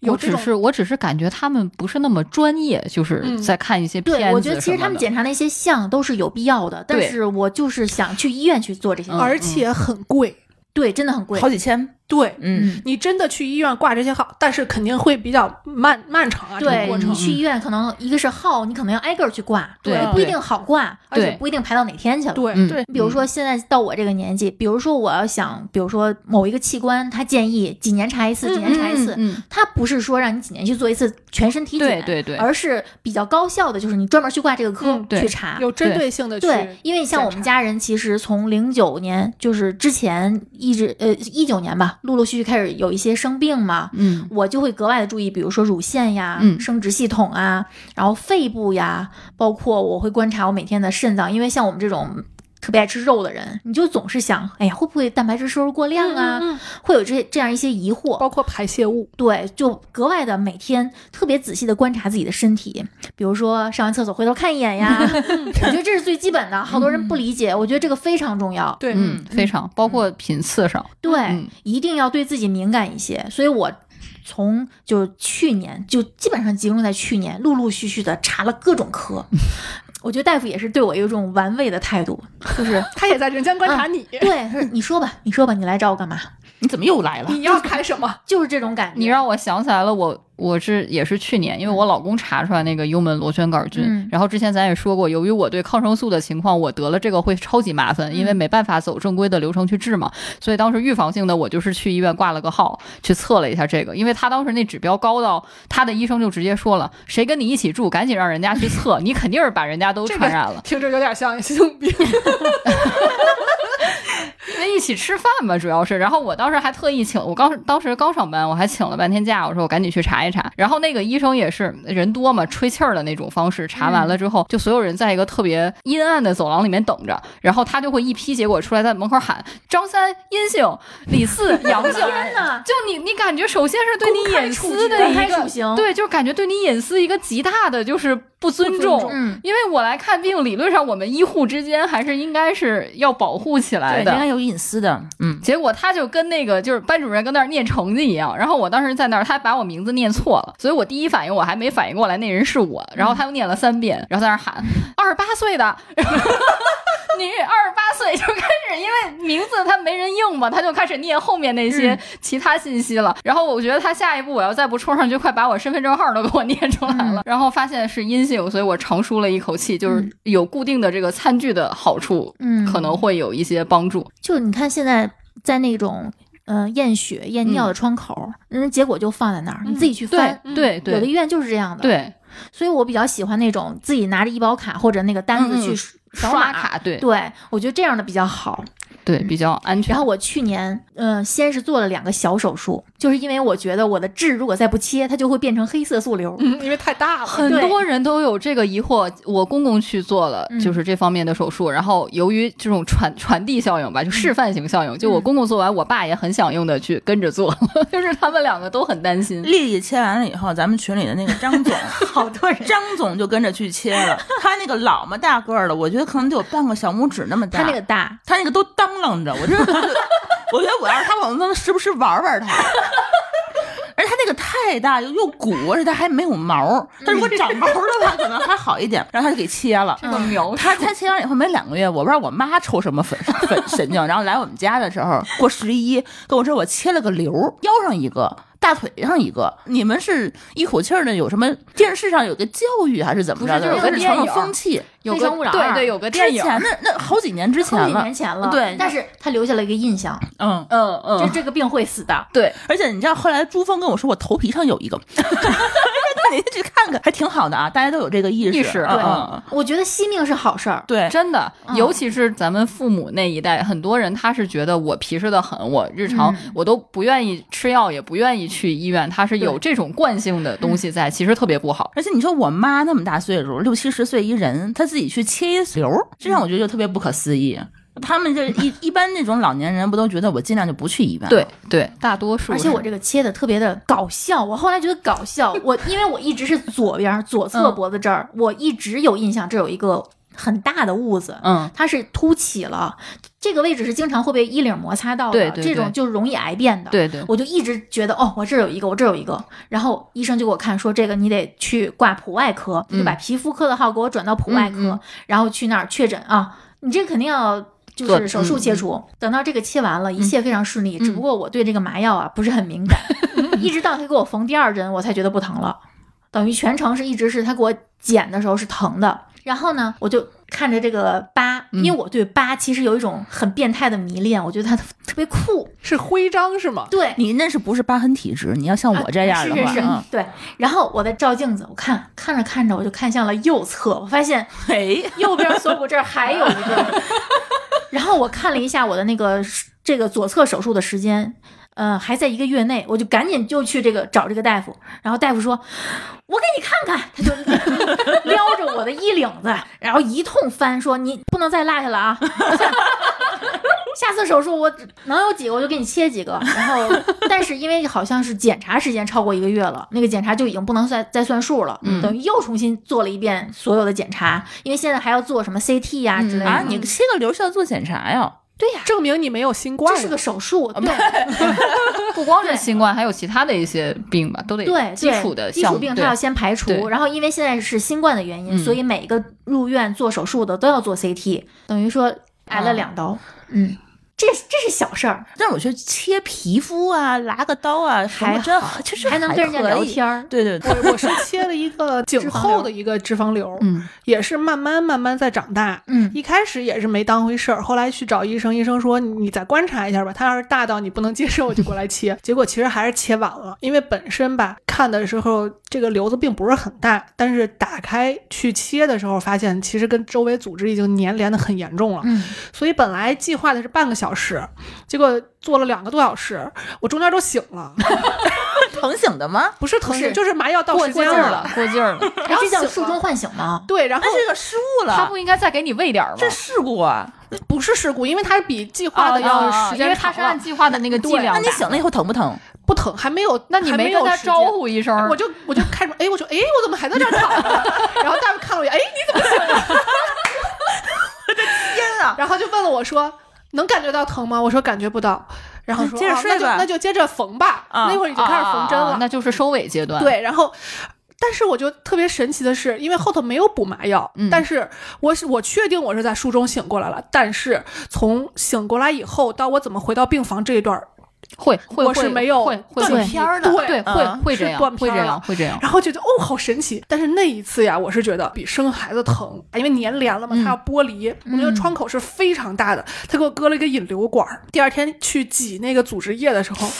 我的眼泪是没有任何办法忍住，就是我没有任何声音，但是默默流泪，哗哗的那个眼泪往下流。我自认为是一个非常能忍疼的人，我那一天吃了止疼药，嗯是那种强效的镇痛的药，嗯，嗯是医生给开的。我觉得自此之后，我是一个勇士，我不我不再怕疼了，所有的疼我都能扛得过去了。我是一个生过孩子还做过手术的人。来吧，大众，哦，说到手术，你对这个手术，你这个手术，，其实我觉得我那个手术，大家都认为我那个手术是大手术，嗯因为它在心脏上。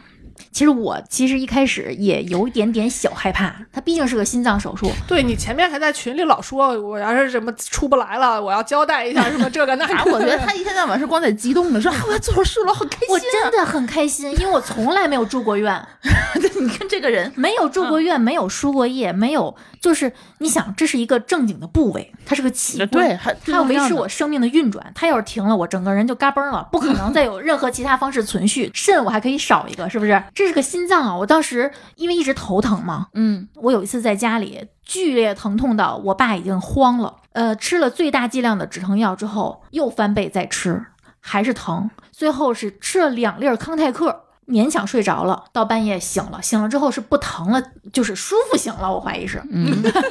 然后呢，我在回北京之前，我爸就跟我说：“你去看看吧。”实在不行了，真的害怕，我爸心疼了我爸我妈都害怕了，就第二天都担心我在车上出什么事儿。后来等于说，我就想，那就挂一个吧，挂个疼痛科。然后从疼痛科出来，不是拍了一个增强的头颅核磁嘛？我就正好通过日坛公园的李叔认识一个医生，他是心内科的医生。然正后好是你的对症。 但当时不知道，对对，当时不知道，因为当时我发朋友圈了，嗯，他朋友圈他看见了，他就跟我发私信，不说他的名字了，他的网名叫大伦丁，嗯，大大老 师，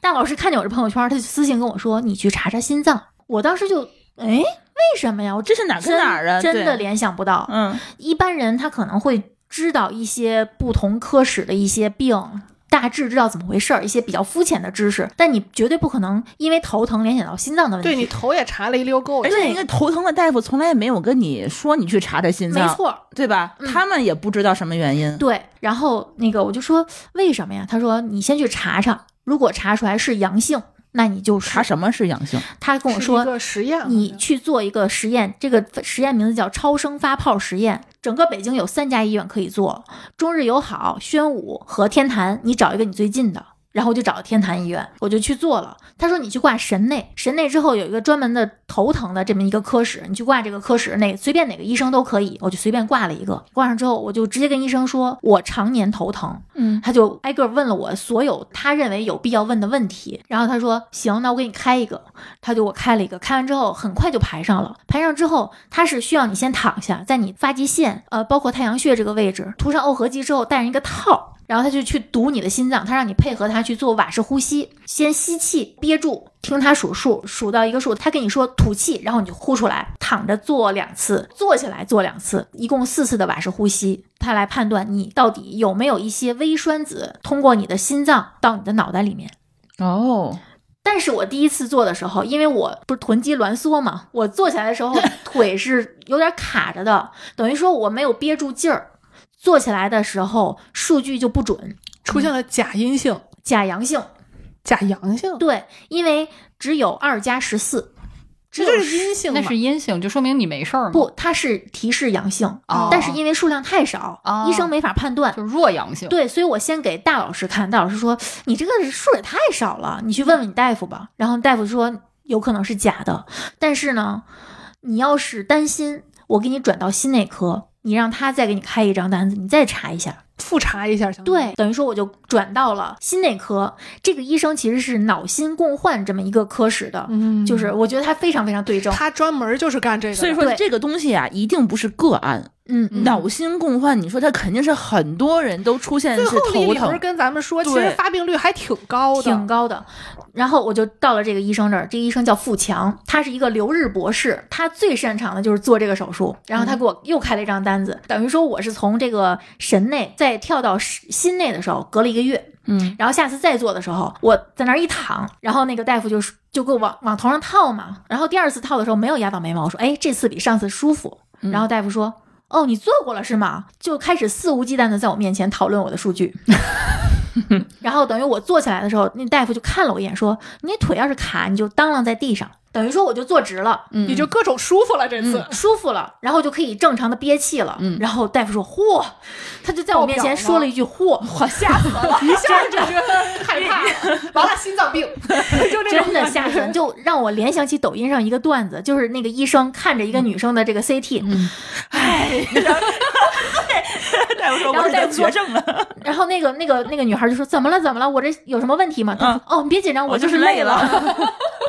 然后等于当时没有出结果，医生当时也不会跟你说你是什么结果，因为他们只是负责检查的。对等于第二天我拿到结果之后，显示的是一百加。嗯你这样一百加就意味着爆表，如果二百才算爆表，那就应该是二百加，嗯嗯对就对才叫爆表，对吧？对对如果是二百算爆表，那我就应该显示一百多少。对，他等于说已经不给我统计数据了，嗯，我就把这张照片拍照发给我的，发给我那个大夫，然后那大夫就说：“你一定要做手术了，你这就符合手术指征，因为，呃，我后来查了一下，这个病叫卵圆孔未闭。”现在应该很多年轻的爸爸妈妈都应该知道这个病了，对吧？是的因为新生儿一定是处于一个未闭状态，基本上是这样的，在怀孕的时候，有一些高危的产妇，嗯大夫就会建议她去做胎儿的心超，嗯她就能看得出来这个胎儿心脏是不是有大的问题。嗯因为这个其实不是大的问题，对对对，就是好多人就会发现他的那个诊断上面写的是卵圆孔未闭，嗯，这个问题会在胎儿出生一年以后以内基本上都能解决。对，大部分人是在三岁之后，如果再不闭合就不闭对合了，所以就说，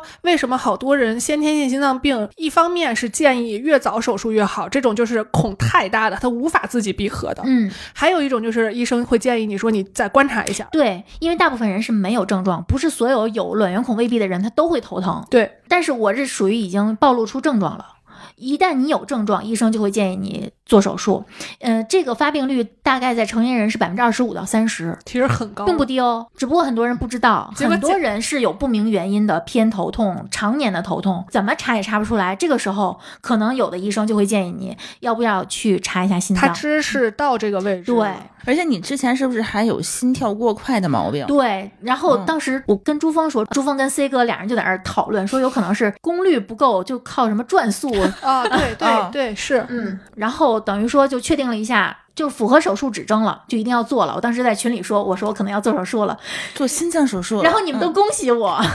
因为你确诊了嘛，对，嗯我觉得这确诊是好事儿，因为这个你病如果一直放任它的话，你像我这种已经有了病症的人，以后很有可能会中风，不明原因的卒中。嗯，呃，这个病会在什么时候比较危险呢？就是剧烈咳嗽啊、嗯嗯闭气呀、比如说你做力量训练呀、呃生气的时候，嗯它都会造成心脏大量的右向左分流。这样的话，你记得我给你们发过一个就是三 D 的动画演示吗？这个时候一些这个微栓子就会通过心脏里面那个孔流向脑袋，导致头疼或者脑梗。所以你很有可能就突然就脑梗，对然后就中风偏瘫就不能动了那种，，对，嗯，就是想一想，如果以后你很就别说很大岁数了，现在很多年轻人都会中风。对嗯，会说他们那些中风很有可能他就是心脏对，有百问分题，之二十五到三十的发病率对呢，因为很有可能不是所有人中风都是这个原因。嗯如果有的人是这个原因，他也不一定能查出来。，对他不知道，因为我之前就看过一个病例，他是尸检的时候才发现，是因为心脏有个孔。然后接下来要做一个心脏彩超，我提前做了功课，有经食道的，有经胸的，然后我就想一定要经胸，一定要经胸。我为什么抵触做胃镜？其实也是不想，异物侵入感是很不舒服的。对嗯但是医生说，像你这种情况已经确定要做手术了，你必须做的就是经食道的，嗯这样的话它离你心脏是近的，看得更清楚。嗯看得更清楚，知道你那个孔直径啊，周围组织是否薄弱呀。嗯然后那天就去做了，这个我也选的是局麻，嗯我没有选全麻，我觉得我真的是一个体验派。因为嗯我后来明白我做的选择是对的，是为什么呢？你做全麻，术中它也要给你唤醒，因为你要配合它做瓦式呼吸。那这个全麻的意义是什么呢？哦对没意义，对，所以我我当时就选的局麻，然后做完给医生看了结果，医生说那就安排手术吧。那手术就是有点像那个大铁棍子医院童主任，今天做手术，明天就上班，真的就是这样。这个好像是，我全程就做就住了两天院，而且第一天是不是还是配合了好多检查？对，，然后第二天上午就做手术，第三天早上就出院了。那你的手术其实就是为了把你的那个卵圆孔没有闭合的部分给它闭合掉，，对，它是对吧用一个鞘管儿从你的股静脉插进去，一直插到心脏，然后把那个封堵器从鞘管里面送进去，嗯到了心脏那个孔的位置，两头分别释放就堵上了。类似心脏支架，对，它是一个钛镍合金的这么一个东西，在拍胸片的时候能看见你的这个心脏这块有个小伞。然后我在做手术的时候，哎呀，特别搞笑，我整个住院的全程就是一个非常欢脱的 状态。你知道那个心脏病那个手那个病区啊，其实好多都是要很去沉做闷的造影、嗯做嗯支架的，很多是疼的。然后我那一个病房那那两个大姐，就是每天晚上心率都是一百七八的。 我的妈呀！他们会疼的睡不着觉，我就是真的是好吃好睡的，然后活蹦乱跳的。那护士还说戴口罩，出来给我戴口罩。 而且现在因为管特别严嘛，对你只要出病区就要刷卡，而且刷的是护士的卡，你轻易是出不去的。我只能在病房里面找乐子， 等于我换上病号服住进去没多久，我那个大夫就过来了，说明天上午做手术啊。然后等于说之前就做一系列检查嘛，嗯等于第二天上午推进去，就是我做经食道心心脏超声的那那个手术室，局麻。我就特别兴奋，因为我之前看了好多别人做手术的经历，他们是可以看到那个监视器的那个屏幕，看医生怎么给你放散。嗯，结果我的头上方有一个挡的东西， 我就问大夫，我说我想看，他说你看这个干嘛？我说我要录播课，他说那我可以给你刻张盘，但我不能让你看，因为你的当时你做手术的时候必须有一个设备是在你头上，就是我不知道哦干什么用啊。然后呢，没办法，先接受了局部的麻醉，然后呢给我捅眼儿，巨疼，你知道吗？我觉得局麻一点用都没有，捅了一个眼儿，我就听大夫说，哎。哎呀，完了，又又完了， 又哎了一声，然后他就把那个主治医生叫过来，然后说：“傅大夫，你看，我就我也不能动好，虚呀、嗯我不能动，然后我就我就听着他们，屏着呼吸听着他们，局麻就这点特别可怕，对你什么都知道，然后大夫说往这边来点儿，哎，又一下，哎，又一声， 捅了八下，右腿我数了一下，捅了捅了七八下。后来大夫说换那条腿，一边疼着，因为他要给你打造影液，打的时候特别的酸胀，又胀又疼。我就想，我就当时听他们说，我就心想，坏了，这个手术要失败了。做做不成了。对我当时想的不是我下不来手术台了，我想的是做不成了。嗯，可能就是要终止了，这个问题就解决不了了。他们说换那条腿，你知道监视器屏幕是在我的左侧，医生等于是要在右腿上去操作。嗯这样的话，他他其实是顺手的，对，他要在我的左腿操作，他们要跨过我的右 腿那样去伸着胳膊去弄去，我心想这行吗？这技术？ 然后在左边扎了一下，哎，好了好了，我听他们说这样好了，然后他们才放心的跟我解释说，你的右腿的股静脉有一点点畸形，因为正常人的股静脉和股动脉它不是挨在一起的，也不是拧着个儿长的。就是在手术前交代手术事宜的时候，大夫跟 C 哥说，有的人的股静脉长得很奇怪，它是 X 型，拧着个儿长在一起，这样的话哦它是不可能去施针的，嗯因为有可能会穿孔。嗯，这样的话会大出血，而我是搭在一起的，就差点就畸形了，啊嗯等于换了左腿，左腿没事儿，等于非常顺利。在这个手术过程中，当那个鞘管儿捅向你的心脏的时候，你的感觉不是疼，是那种你熬了几个大夜之后的心脏速跳，就是我明白了吗？就是我做肋间神经痛对的那种个检感觉， 就是那种啊疼。然后他往你里边儿放什么东西，你都能清晰的感觉到是那种抽痛，就是因为你的心脏在抵触对它，然后非常快，也就二十分钟吧，等于鞘管就放进去了。他手术的时候他会说。我们现在在干这个，我们现在在干那个，嗯，等于说就完事儿了。完事儿之后，因为我右侧孔太多了，而且在手术之前他给我打了抗凝抗凝药，嗯，所以右侧按压就按了二十多分钟，是一个我觉得得有小二百斤一个大夫，给我用全身的力气在那压着我右腿，因为右腿刀口实在是太多了，左腿反而没有压那么久。然后他一边压一边跟我聊天儿，他说。营养师也没多瘦啊，我去我，心想 你一个二百斤的人，你。 后来有一个另外一个小大夫就过来说：“哎，你是营养师是吗？你猜我多少斤？”我就扭着头我就看他， 我心想这手术做的， 哎呦他是天哪！上 班儿，啊，然后等于就按压结束，差不多是二十分钟之后，他把那个沙袋拿起来说：“哎，好了好了。”等于说止住了，就给我使劲的缠。我一开始我低估了那个胶带，那个胶带的粘就是。就粘度嗯粘结粘结力那个程度啊，超乎我的想象。就我扯那个胶带，最后出院的时候不要拆嘛，嗯把直接把我的皮扯掉三 块儿，因为它要牢牢的粘在你的身上，不能让有任何的移 动。哦我的嗯天他要把那个沙沙袋绑在你那个伤口处，让它还制是动怕住伤伤口出问题。对，因为你在吃着抗凝药啊，你每天嗯早上吃着阿司匹林和氯吡格雷这俩药，吃下去之后你的血是不凝的呀。我本来就是个爱出爱出鼻血的人，嗯，我手术之后，你回到了我三岁的状态。我经常一流鼻血流三个小时，就堵不住的。你每一块儿那个棉花就是纸拉出来之后全是血，鲜血，对，但没有办法，就手术之后你就要注意避免外伤。我特别争气，我手术之后直到现在，我手我在厨房没有受过一点点伤，就是因为特别小呸心。嗯呸呸！赶紧拍桌子。 然后等于就出来了，出来之后自己挪到病床上，然后躺六个小时，一动不能动。那六个小时是我觉得最难熬的六个小时。就严格卧床，你们知道的，有过这个经历的人都知道，严格卧床有多难受，腰都是要断了的。我当时做完手术，不仅是要严格卧床，还因为这个伤口是在嗯肩膀这个位置，嗯。你整个上半身是不能动的。对，不能动。我还有点儿想犯犯 规，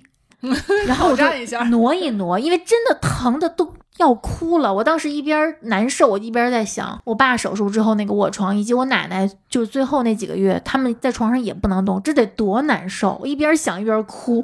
我觉得我特别可怜，他们可更怜可怜。你根本就不是疼哭的， 你是自个儿等于心里从写作文儿疼哭从手术室出来是我是掐着时间的，因为真的度日如年。从十二点开始算你的制动时间，到了六点我就摁铃叫护士，我说我能动了吗？然后护士说能动了。我幸亏提前备了那个楔形枕，就正好可以垫在后腰上，你就可以侧着躺。虽然嗯你还是你腿还是不能弯曲的，你还是要保持腿是直着的，但是你可以侧着直着它，你就可以让你的整个后背不用贴在床上了，嗯嗯嗯还是有一点儿舒服的。嗯，然后之后再一个困难的关就是排尿，因为你打了造影剂，你需要大量的喝水，躺着排尿。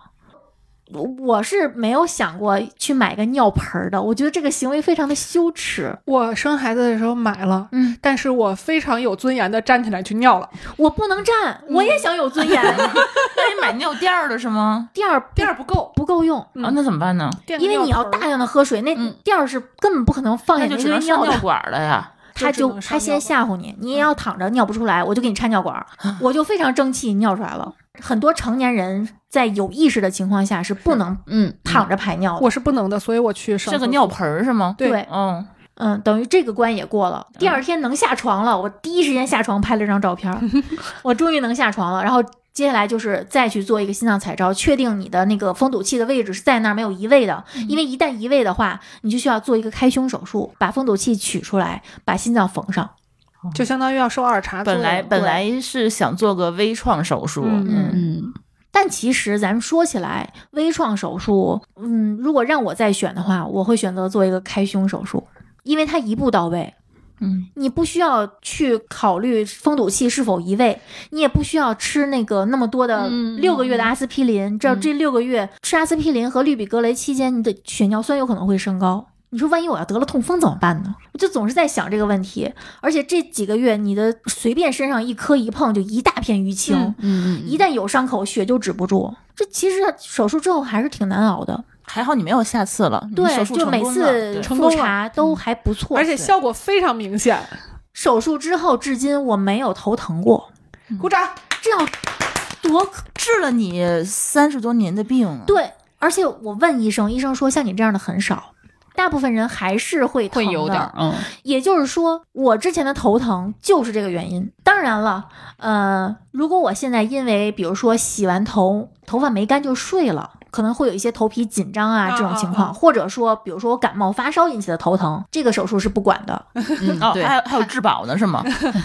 就是说，这个手术只解决卵圆孔未闭导致的微栓子引起的头疼，嗯，嗯其他方因素引起的头疼它不管。说明你这个头疼是非常典型的型症的状。对而且很纯粹的，就是对它，对，我就带着一颗非常感恩的心给医生做了一个这个小急计是划吗？啊，没有做锦旗，我觉得锦旗太俗了，我就给嗯他就是写了一一段话，然后就是做了一个小镜框，医生也特别高兴，还发到了他的公众号上。 我觉得你应该啊，也给那个大大大老师非常感谢大老师，嗯要不是因为他，他因为他和他夫人都是一个是儿童心内科，一个是成人心内科，嗯要不是因为他们懂，嗯，真的不可能有任何人点拨我说去检查一下心脏，可能就一直疼下去了。对，而且你想，他当时看见你的朋友圈，那个时候你们俩应该还不是很熟。对我们俩是因为这个病才比较对，有他就出于他的职业的素养，然后嗯好心去提醒你一下。我觉得他变相的相当于救了一个人的命嗯。对。真的，嗯，因为如果这个问题不解决，很有可能我即便是能吃止疼药把这个疼止住，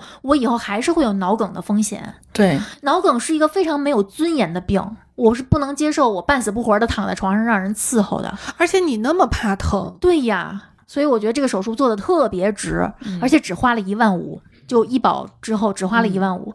那个封堵器好贵呀、四万多。嗯哎呀，感谢社保局。嗯嗯，感觉我们活到这么大，真是一关接一关呀。，对，真的不容易，我大们病小病儿就折腾个遛够。我们其实只是人生才刚刚进入下半场吧。对，嗯嗯我们就经历了这么多，其实这种体验也是一个比较有趣的一些经历。你刚才那句话真的又刺激了我一 下。我们的人生下半场刚刚开始，以后还对呀有多的是的病呢。对呀、我们哎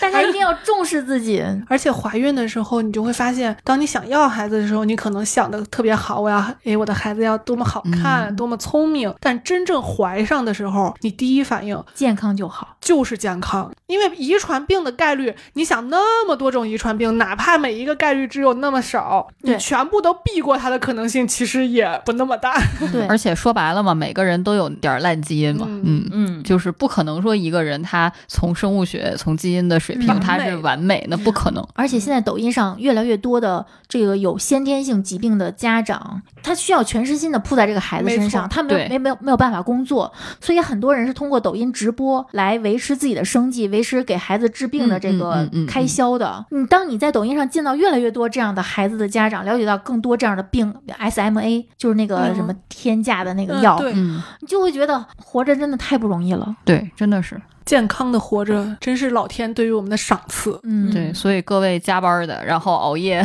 写作业的，对，就是真不的要是太轻视自己身上一些小的信号，嗯 一定要越来越懂得珍视自己的生命。而且不要觉得自己年轻，你年轻的时候积累的一些东西，可能会在你岁数到了一定的程度嗯会爆发出来。有因必有果，老了对你就知道了。对，所以不要就是觉得，哎呀，我上大学我熬几个通宵，我玩儿或者我怎么样，真的没所谓。其实你是现在没所谓，对，活着其实不是说第一重要，有质量的活着才是对第一重对要的。对对，真的健康才是最重要的。嗯包括加班儿、赚钱或者是上学，大家还是得注意一些身体健康。嗯，嗯，节目的最后呢，我们也有一段话想跟大家说。这段话听起来比较文艺，但其实是我们，嗯，有感而发，对算，嗯对，，嗯，好，那我们本期节目就到这里，我们下期再见。拜拜拜拜拜。其实说了那么多，无非就是想告诉大家，你的身体那么爱你，我们也要好好回馈他们。更多的时候，我们要学会向内求，去探索我们的身体，触达内心最深处，学会真正爱自己。曾经看过这样一个令人泪目的视频：人在濒临死亡的时候，大脑发出最后一道指令，把最后那百分之五的肾上腺素全部分配给神经系统和声带肌肉，交代后事，并且大脑最后一次向其他器官告别。很多人觉得自己很平凡、很普通，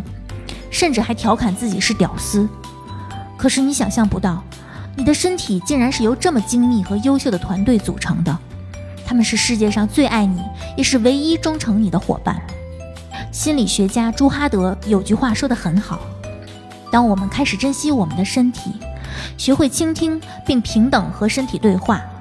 真正学会去爱他们的时候，那么你就能从最深的层次开始治愈我们的生命。以上内容来自微博硬核科技迷，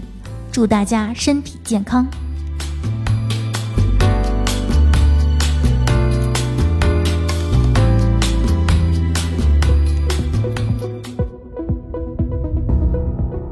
感谢您收听本期节目。本期播客节目由津津乐道制作播出。你也可以在我们的官网 d a o 点 f m 找到我们的更多内容作品。如果您喜欢我们的节目，欢迎在微信、微博、朋友圈等社交媒体转发分享。您的分享对我们而言十分重要。如果您希望与我们互动，可以关注我们的微信公众号“津津乐道播客”，天津的津，欢乐的乐，道路的道。在关注后按提示操作，即可加入我们的听友社群。